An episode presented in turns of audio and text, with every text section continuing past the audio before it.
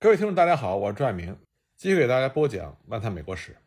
我们上集呢谈到北方在蓄奴制问题上所产生分歧，主要呢是站在共和党人的角度来谈的。我们今天这集再来看看北方的民主党人。南北战争让北方的民主党人处于一种尴尬的境地，北方民主党逐渐分裂成主战派和主和派。但凡是对击败南方邦联似乎是必要的措施。民主党的主战派通常都表示支持，有些民主党的主战派人士也变成了共和党。民主党的主和派起初是赞成依靠军事力量来维护美国联邦，但是呢，当冲突转向全面战争的时候，他们开始指责共和党关于摧毁南部，并且按照北部自由劳动的模式来改造南方的决定。反对共和党的战争政策，甚至变成了反对延续战争。尽管共和党竭力的渲染这是亲南方邦联的立场，但未必就是这样。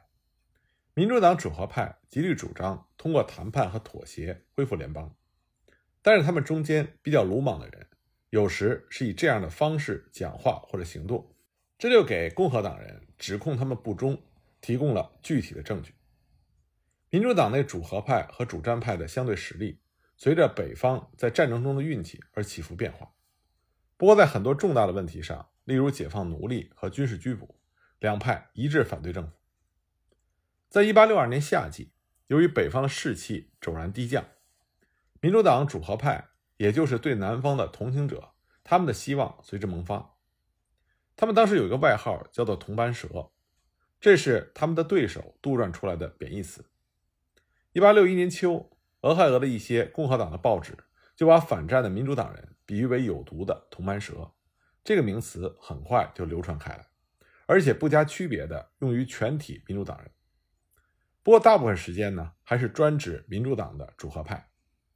虽然铜斑蛇得到了北方每一个社会经济集团的支持，但他们极其雄厚的实力，大部分是集中于中西部的南部地区的灰胡桃居民以及城市的天主教移民中间。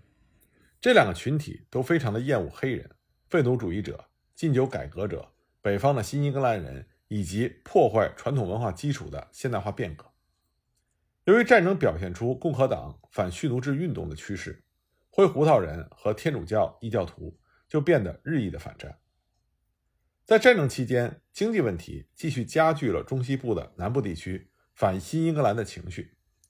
这个地区在国会内的代表一致投票反对国家银行法令、所得税、关税法。以及战时其他的财政法令，他们重谈杰克逊派的论调，斥责这个荒谬的银行法案和新英格兰的金融垄断。一八六三年，中西部的一个民主党人就评价说，当时的政府图谋摧毁诸州的固定制度，逐步建立一个中央金融专制政府。而种族文化的敌对状态使那些反新英格兰经济的态度更加的强烈。俄亥俄州的国会议员考克斯在一八六三年说道。正是新英格兰人在破坏宪法、蔑视法令和偏爱黑人的伪善，这才迫使南方脱离了联邦。新英格兰人要把政府变为道义革新协会的倾向，这是这个国家目前最大的祸根。罗马天主教的很多报刊也参与了对偏袒黑人的新英格兰人和引起这场战争的伪善的废奴主义清教徒的攻击。在中西部的南部地区，人们纷纷议论。把该地区组建为西北邦联，单独和南方议和，重建旧的联邦，而不要新英格兰。尽管事后我们可以看到这个方案是异想天开，但在战时这是被严肃提出来的。考克斯曾经说过，由密西西比河及其支流灌溉的株洲要建立一个独立的共和国，这是所有其他西部人皆谈向议的话题。南方邦联的代理人也在中西部暗中活动。煽动反战情绪，其中比较著名的是金环骑士团，这是一八五零年建立的秘密团体，提倡南方向加勒比海扩张。他们在中西部组建分会，发起创立西北邦联。尽管共和党人也利用这件事情夸大了这种活动的程度，企图污蔑民主党人不忠，但是金环骑士团和类似团体的存在，这并不是杜撰出来的。由共和党战争政策所造成的急剧变化，也威胁着铜班蛇的价值观和信仰。这便是民主党主和派采用“今日宪法，昨日联邦”口号的原因。他们说，战争的延续将产生可怕的社会变革和革命。这种最激进、最革命和具有破坏性的教条，靠战争风行一时，这将毁灭我们制度全部结构的教条。铜盘蛇的代表人物来自于俄亥俄州的国会议员瓦兰迪加姆，他就曾经写道：“我内心的愿望是恢复联邦。”按照四十年前联邦的样子，他还说，一旦共和党的这场战争延续下去，在我面前什么都看不到，只有普遍的政治和社会革命、无政府状态和流血。那反对解放奴隶，这不仅成为铜盘蛇分子重整旗鼓的主要口号，而且几乎成为全体民主党人的口号。他们说，我们的意见是，美国应该成为白种人的国度，而黑鬼永远不能跟白种人平等。这句在我们今天看来极度错误的话，当时居然是一个民主党的参议员在一份公开的声明中所写到。另外一个非常富有并且颇有影响力的纽约的民主党人宣称，尽管南方的总统戴维斯不是善良之辈，但公正的历史将断定他的地位肯定会大大超过给我们引来这场革命的废奴主义的畜生们。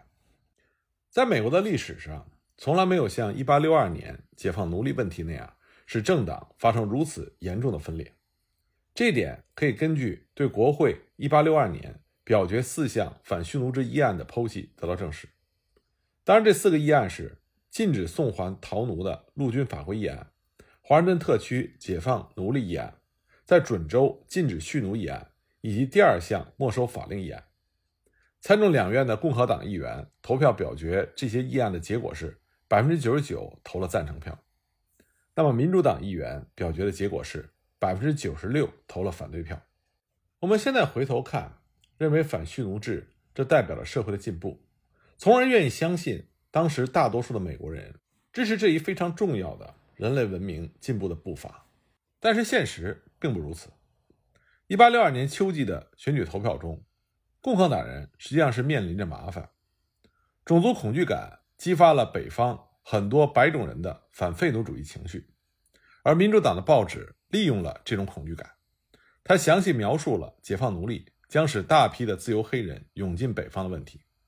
像《辛辛那提调查者报》就声称，或许这些自由的黑人将成为我们白人技工和劳动者的对手，通过竞争使他们失业；或许他们只能像乞丐和罪犯一样，靠公费供养起来。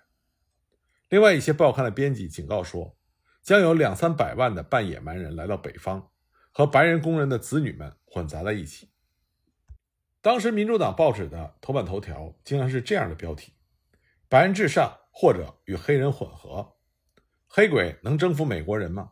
黑人非到北方来不可吗？工人阶级与黑人可以同等对待吗？”米尔沃基的一家德文报纸也发出了行动的口号，他写着：“工人们，当心呐，组织起来！”反对这个将使你们遭到穷困和毁灭的危险因素。毫不奇怪，白人劳工在那些人的指点之下，1862年在北方六个城市聚众滋事，爆发了反对黑人的骚乱。大多数的暴徒是美籍爱尔兰人，他们袭击充当码头装卸工和水手的黑人雇工。有的时候，暴徒们会涌进黑人的聚集区，在街道上和民居里袭击那些黑人。在伊利诺伊州的南方，灰胡桃农民和农业工人也袭击了从田纳西州带来帮助收割的战时逃奴。怀着对解放奴隶恐惧感的，也并不仅仅只是灰胡桃人和爱尔兰人。当时共和党人悲叹地承认，北方的大部分地区都受到种族歧视的影响。来自印第安纳州的国会议员朱利安就说过：“我们的人民对黑人，即使不是极度的憎恨，也是十分的憎恨。”来自于伊利诺伊州的参议员特朗布尔，他也承认，西部存在着极其强烈的反感。我知道我的州是这样的，反对让自由的黑人来到我们中间。我们的人民不想跟黑人来往。很多士兵也是同样的情况。但是如果共和党反蓄奴制的政策持续下去，这些士兵将会被要求去为了解放奴隶而战斗。北方士兵的种族情绪反映了他们原来所在的社会。尽管有一些人参军是为了反蓄奴制而战，但是历史学家们研究了当时联邦士兵的数以千计的信件和日记之后，断言，在冲突期间的任何时候，对解放奴隶本身真正感兴趣的北方士兵不会超过十分之一。当时士兵的普遍心声是：我出来参军是为了恢复美国联邦而战，使蓄奴制不进入准州，而不是为了解放黑鬼。有些北方的士兵毫不掩饰他们的种族歧视。一个纽约人在1861年就写道：“我认为解决如何处置黑人问题的最好方式就是把他们枪毙。”但是随着时间的推移，一场全面战争需要把南方的白种人当作敌人，把南方的黑人当作是潜在的同盟者，这就使得大部分经历战争的北方士兵改变了信念。解放奴隶即使不是正义的行动，这也是战争的需要。1863年3月，一个明尼苏达州的士兵是这么写的。直到这场战争已经使我决定相信蓄奴制的罪孽比我们政府所能承受的还要深重，我才赞成废除蓄奴制。于是，我现在参加的是一场解放奴隶的战争。我相信蓄奴制是属于黑暗时代的制度，而且像我们这样地位的国家，长久保存这种野蛮行径是不幸的，是与时代的精神背道而驰的。在我看来，这场叛乱只不过是一个畸形的怪物在做垂死挣扎。当时南方战时的逃奴是把北方士兵当作救星来欢迎，给他们提供食物，引导他们找出丢弃在种植园里的埋藏财宝的地点，还为入侵的北方部队充当向导、侦察员和密探。黑人奴隶们经常庇护那些逃脱的北方联邦军的战俘，帮助他们能够返回北军的战线。这种友善的表现也就影响到了参战的北方士兵的态度，其中有些士兵。就会教那些逃奴读书写字，或者以其他的方式帮助他们。像俄亥俄州的一个团的反蓄奴制的士兵募集捐款，将一名有前途的黑人逃奴送到了奥布林学院。还有不少获得了自由的奴隶也得到了类似的帮助，能够前往北方。在涉及黑人的北方士兵的信件中，我们可以看到社会阶级在种族态度上也有差异。受过相当教育的军官。比受教育较少的列兵，可能更多的是反蓄奴制的，尤其是战争的前两年，列兵中赤裸裸的种族歧视是司空见惯的。这些士兵经常残忍无情地对待那些天真的把他们当作救星来欢迎的黑人奴隶们。但是随着战争的发展，有相当一部分列兵的思想发生了改变。不过总的来看，尽管北方军队最终变成了一支解放黑奴的大军。但是他们的许多士兵充其量只是勉为其难的解放者。很多士兵认为，他们解放奴隶并不是让奴隶和他们生活在一起。一个赞成解放奴隶的伊利诺伊州的士兵，在1862年10月就宣称：“我不赞成解放黑人，让他们获得自由，和我们混杂在一起。”林肯的意图也不是这样，但是我们是要把他们打发走，让他们移民出境。林肯最初发表的意图也的确是这样。一八六二年八月十四日，林肯曾经将华盛顿的五名黑人领袖邀请到白宫，极力的要求他们考虑移民出境的主张。林肯当时对这个代表团说：“蓄奴制是强加给每个人的最大的错误。然而，即使制度被废除，种族差异和偏见依然存在。你们的种族在我们中间生活，你们中许多人饱经苦难，而我们的种族也因为你们的存在而饱受忧患。在美国。”黑人绝少有平等的机遇，况且他们不愿意你们获得自由，尽管这可能是无情的。我们的民众的有色人种和我们在一起生活。我的意思不是要讨论这个问题，而是要把它作为我们应该处理的一件事儿提出来。即使我愿意，我也不能改变它。所以隔离对于我们双方都比较好。林肯当时恳求这些黑人领袖们召集几百名黑人研究一项海外移民计划。来证实种族问题这个解决办法的可行性，但不出所料，北方的黑人和废奴主义者都谴责林肯的这个建议。